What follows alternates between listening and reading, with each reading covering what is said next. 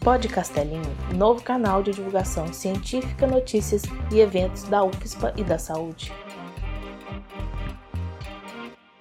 Estamos aqui com a reitora Lúcia Pelanda em um episódio especial feito para tirar algumas dúvidas importantes que surgiram com a quarentena. Primeiramente, obrigado pela sua disponibilidade, Lúcia. Imagina, estou sempre aqui para a gente resolver as dúvidas, é o melhor canal. E eu sou super fã do Pod Castelinho. tá certo. Então, seguindo para a primeira pergunta, né? Então, Lúcia, muito obrigada pela presença. Sabemos que, para muitos professores e alunos, este período de quarentena tem significado tra trabalho dobrado, visto que muitos estão envolvidos em ações de combate à Covid-19. Poderia falar sobre essas ações da UFSP? Sim, realmente, como universidade especializada na saúde, nós estamos totalmente voltados para enfrentamento da pandemia. Então, nós temos muitas ações que estão acontecendo ao mesmo tempo. Uh, a UFSPA fez um, um programa de voluntariado, então teve muitas demandas da Secretaria Municipal de Saúde e da Secretaria Estadual. Tem já tem pessoas trabalhando na orientação telefônica, tem pessoas que foram voluntárias na campanha de vacinação, tem uma produção de álcool gel que está sendo muito legal, intensa, assim, o pessoal está trabalhando sábado, domingo, sem parar, a gente já conseguiu entregar álcool gel para muitos serviços de saúde e as pessoas estão recebendo, estão né, agradecendo muito por essa ação da UFSPA. Uh, tem o serviço, o programa de atendimento uh, assim psicológico, né, para os profissionais de saúde que estão no front uh, junto com a Santa Casa e também o serviço de atendimento da nossa comunidade. Olha, tem tanta coisa acontecendo: produção de material educativo, produção de máscaras, equipamentos de proteção com a impressora 3D, uh, várias ações de bem-estar. Então, tem muita coisa acontecendo e ainda vai acontecer mais, porque agora a gente está vendo uh, dentro do programa de voluntários as ações que a gente chama de humanitárias, né? Como é que a gente pode ajudar quem é da comunidade uh, com várias, várias coisas que as pessoas podem estar tá precisando nesse período difícil, né?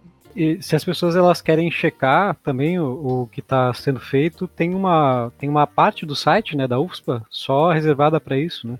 Isso, tem um. um a, a gente acabou colocando tudo, centralizando ali na central de informações do Covid-19. Então, todas as ações da UFSPA estão ali na página, é bom procurar, tem vários vídeos, vários materiais, tanto para os profissionais de saúde quanto para a comunidade em geral. Então, quem tem, assim, os né, parente, quer, quer mandar coisas que sejam úteis para as pessoas, tem um vídeo muito legal lá de como lavar as mãos, de por que lavar as mãos, tem vários vídeos.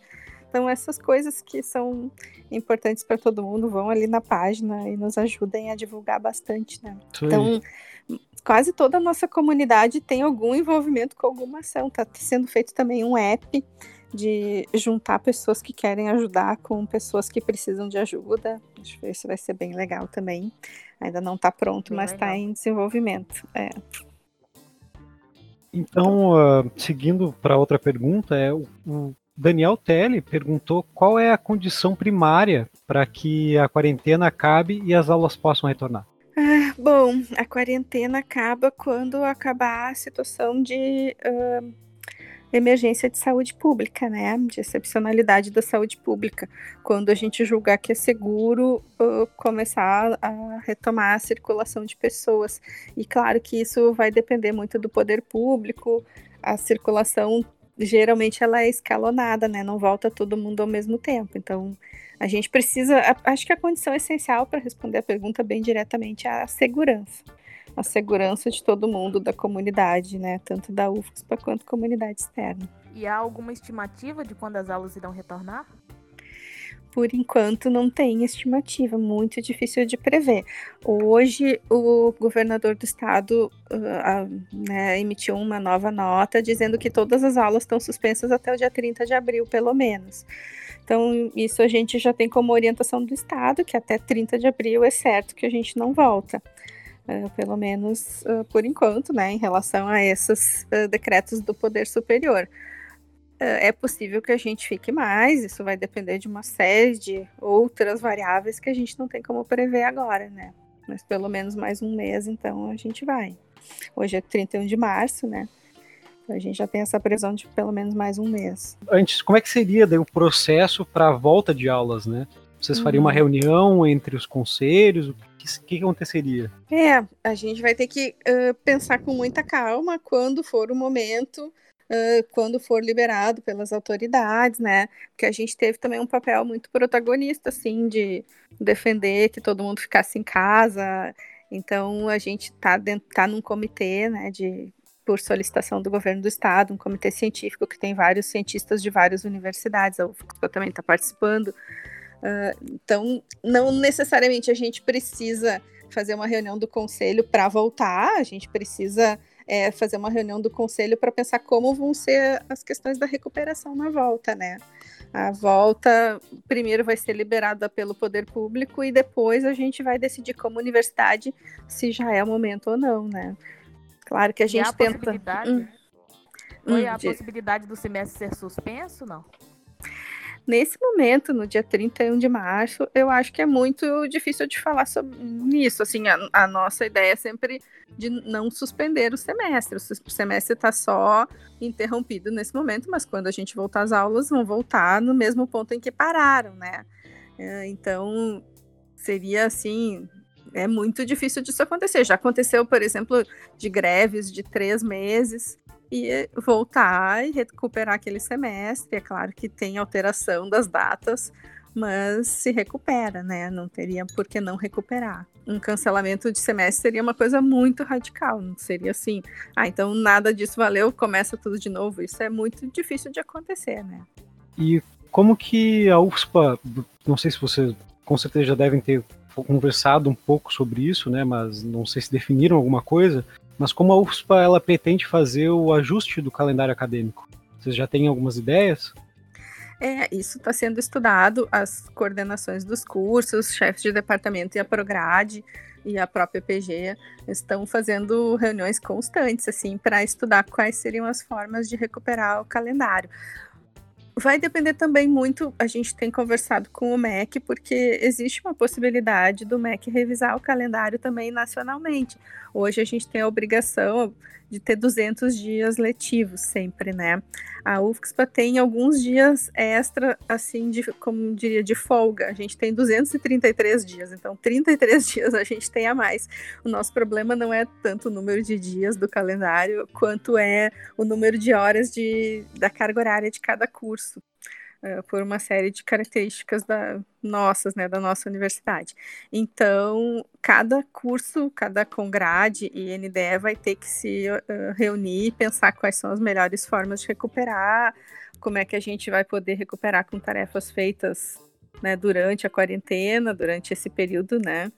E também como é que a gente pode recuperar mais atividades em menos tempo. Então, tudo isso vai ter que ser conversado com muita calma, porque também não pode uh, prejudicar a qualidade do ensino, né?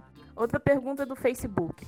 A Gabriela Silveira perguntou sobre o encaminhamento dos documentos de TCC e dos locais de estágios obrigatórios. Como ficam então os prazos determinados pela universidade, abrangendo pagamento de bolsas e processos administrativos? Uh, então, nossa, tem um monte de perguntas junto. Então, o, o, TCC, os prazos de TCC, de estágio, são todos adiados. Então, esses, uh, isso sim, tem que aguardar novas datas. Uh, os, os, trabalhos de conclusão da pós-graduação estrito senso, do mestrado e do doutorado, a CAPES adiou por 60 dias, mas quem quiser manter essas datas originais pode fazer desde que seja totalmente à distância a banca o TCC da graduação está adiado junto com o calendário. Uh, os processos administrativos, esse depende do tipo de processo, porque a universidade em si ela não parou, né? Ela só está uh, sempre que possível no trabalho remoto. Então tem algumas coisas que estão andando, mas a maioria dos processos tem novas datas também. E uh, deixa eu ver a última, a última coisa que tinha uma pergunta. Pagamento de bolsas. Ah, pagamento de bolsas. O pagamento de bolsas é todo, tá todo mantido. Esses, as bolsas, cada, cada aluno, uh, cada orientando, né, vai ver com a pessoa que orienta a pesquisa, o professor ou professor que orienta a pesquisa, ou o projeto de extensão, o projeto que for, uh, ver quais são as atividades remotas que podem ser mantidas daquele projeto. Mas as bolsas estão mantidas. Tinha muita gente com, né, que estava temeroso em relação a isso. Uhum. Não, por enquanto esses prazos estão mantidos. Certo. É, e quais então tu considera, é, tu tem visto também, né, que são os desafios que a USP está vivenciando durante essa pandemia? Uhum. Nossa, desafios são muitos, porque é muito difícil organizar tudo isso, né? Tem muitas tarefas diferentes, então o pessoal que está trabalhando para organizar essas ações de assistência está trabalhando muito. Uh, a gente tem o desafio de que a gente continua agora com o orçamento bloqueado, né? Uh, aquilo que a gente tinha discutido no começo do ano sobre o bloqueio do orçamento uh, continua bloqueado, então a gente está bem preocupado com isso. Ao mesmo tempo, também tem, tem vindo várias ações, uh, vários pedidos né, dos nossos órgãos superiores para a gente fazer tal e tal coisa, enquanto a gente está totalmente voltado para o atendimento da pandemia. Então, muitos dos nossos professores, uma grande maioria dos nossos professores está em atendimento, né? Uh, então é bem difícil, tem muitos desafios. E eu acho também que um desafio muito importante para nós é o de combater as, as fake news, né? Porque nós que somos da ciência e da educação, a gente tem essa obrigação com a sociedade, assim, de fornecer informação uh, correta, confiável, científica. E a gente já tinha conversado em outras ocasiões, né? Como tá vendo Sim. esse movimento anti-ciência, né? Anti-vacina, mas. Sim. Então, uh, e agora, assim, muito isso de não confiar nos cientistas, essa é bem importante que uma parte muito grande da população está entendendo como as evidências científicas são importantes agora, né? Mas uhum. acho que esse é um desafio muito grande para todos nós da UFSC para é, divulgar informação adequada, é, cuidar muito para as pessoas não entrarem em pânico também, porque o pânico não ajuda em nada, né? Acho muito importante a gente ter consciência do, do tamanho do problema que a gente está enfrentando, mas agir para enfrentar, né? O pânico não ajuda, deixa a gente muito perdido, assim. Então, eu queria, assim, também dizer isso, que quem está se sentindo preocupado, muito, assim, em pânico, que entre em contato, que a gente conversa. Tem, né, tanto o NAP quanto a, a Proeste, os assuntos estudantis estão de plantão para conversar, para esclarecer dúvidas. E a gente pode fazer vários podcasts se vocês quiserem, mas para a gente ter contato, assim, acho que o grande desafio é a gente se comunicar bem nessa crise, né? Hum, também achamos isso. É, até em relação à fake news que tu falou, né? Eu acho que, uh, como a gente já falou antes, até é um desafio constante, né? É um desafio que a gente já, mesmo antes da, da pandemia, etc., a gente sempre está batendo essa tecla de vamos ver, vamos pesquisar, vamos achar as fontes, os dados e etc. Vamos falar, né, de uh, com com evidências. Mas é isso, eu acho que é, é, bem legal que existam pelo menos esses polos que a população ela possa confiar, né? Ela saiba é. que dali estão vindo informações é, que tem comprometimento de várias pessoas e né, que estão há anos e anos estudando aquilo. Assim, eu acho que é muito importante a gente entender que a informação nos ajuda a gente que tem essa, né, tá aprendendo a fazer ciência na universidade, a gente está sempre duvidando do que da gente mesmo, a gente está sempre, a ciência avança assim, sempre duvidando, né, tentando ver se a gente não está certo. Então, quando vem alguém que tem certeza, muita certeza de alguma coisa, uh, a gente, como cientista, desconfia, porque a gente acorda já pensando: será que eu estou errado? Será que eu estou errado? Né? Então, essas pessoas que têm diploma de doutorado de Covid pela internet, né? eu acho que a gente tem que desconfiar muito dessas, dessas afirmações, assim. Sim, quando tem muita certeza no meio, uhum. pensa duas vezes, né? Até uhum. o pessoal estava falando que tinha uma previsão lá que uh, de mortes, né, do, dos Estados Unidos, tinha, tinha, uma pesquisa e daí o cientista se retratou. Ele, ele não se retratou, na verdade, ele só é, ajustou os dados, né? Falou que, ah, não, eu errei, não era tão bem uhum. assim. Mas daí o pessoal já começou a falar: não, olha só, ele tá se retratando, ele tá. Ele, ele viu Sim. que tava falando uma mentira, sei lá. Uhum. É incrível como vai, né? Sim, é, mas aquele caso específico foi aquele pesquisador do, Imper do Imperial College. Uhum. Até porque eu acho que os cientistas sempre se retratam e sempre revisam. Então isso não uhum. é uh, não é errado. Uh, e isso até a, a, população tem dificuldade de entender, né? Por que, que a gente está sempre mudando de ideia, parece, né? É. Mas nesse caso específico dele, nem foi. Eu acho que o pessoal usou, interpretou mal. Mas ele disse que ele revisou considerando as medidas novas. Então, por exemplo, ele tinha dado um número bem alto de mortes no Reino Unido, né? E com as novas medidas, revisando aquilo, poderia baixar para muito significativamente. Então não foi que ele se retratou, o modelo dele continuou igual. A única coisa é que ele alimentou o modelo com medidas de contenção de, de distanciamento físico. E é por isso mais um reforço de que ficar em casa é muito importante. É, é, um resultado de ele ter verificado e ter duvidado do próprio, né, da, uhum. da própria pesquisa dele e, e, ter complementado ela mais ainda, né? Então não é um uhum. caso de estar errado. É, exato, não. Ele só atualizou com as novas medidas. Então Sim. isso foi, mas é o que todo cientista faz, né? A gente revisa todo todo tempo, a gente revisa a hipótese, né? É assim que a gente vai crescendo. Você queria mandar algum outro aviso para a comunidade da UFSPA? Uh, quero sim. Bom, então, em primeiro lugar, ficar em casa, muito importante. Sempre que possível, ficar em casa. Segundo, quem quiser se inscrever no programa de voluntários, é voluntáriocovid.ufxpa.edu.br. Tem muitas ações diferentes que podem ser feitas à distância, para quem não puder estar presencial. Então tem várias coisas para fazer. Acho que ajudar os outros nesse momento também ajuda bastante a gente, né? Porque a gente tem uma coisa, um propósito é muito importante. E a, a outra coisa que eu queria dizer é para todo mundo ficar calmo. Uh, a gente está vivendo uma situação que é muito grave, a gente, ninguém de nós jamais viveu uma situação assim, uh, mas o pânico não vai nos ajudar nesse momento. Então tem muita informação correndo, tentem cuidar muito assim o que vocês consomem de informação e tentem sempre verificar a fonte uh, das informações sempre que forem alguma coisa em relação à universidade, venham aqui na fonte direto, né? A gente se comunicar mais.